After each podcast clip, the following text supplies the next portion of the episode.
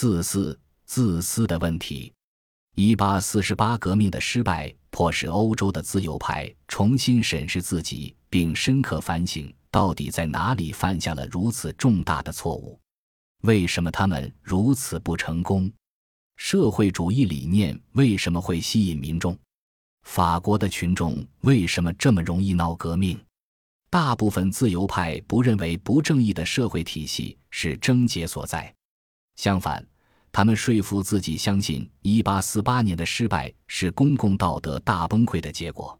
也正因为如此，一小撮鼓动者才能够通过向民众灌输社会主义而误导他们。托克维尔说。一八四八年革命的原因是人们思想中的某种总体性顾忌，或者说是对离奇的社会主义理论的某种危险的偏好。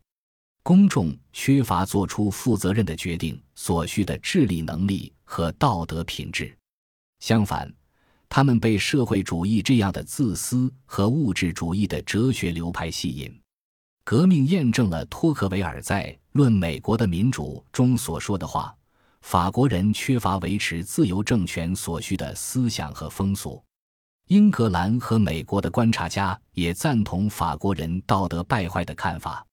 革命确实只是加深了人们对法国人的国民性或者缺乏某种国民性的固有成见。报刊报道，法国公民的道德和精神都处于堕落状态。法国人缺乏基本的自控力。相关的游记也强调了这一点。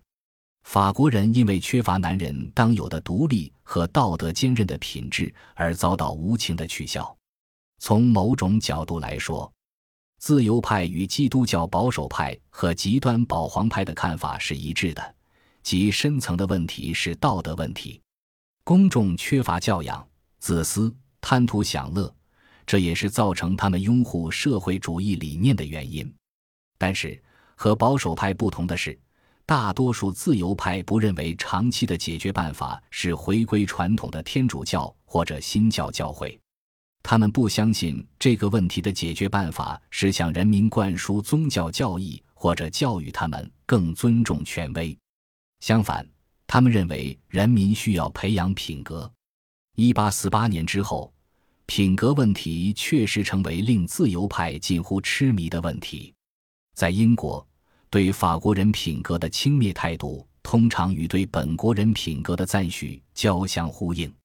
英国人终于找到了为自己不是法国人而感到骄傲的理由。《爱丁堡评论》指出，自由的政府体系需要爱国的公民才能够正常运行。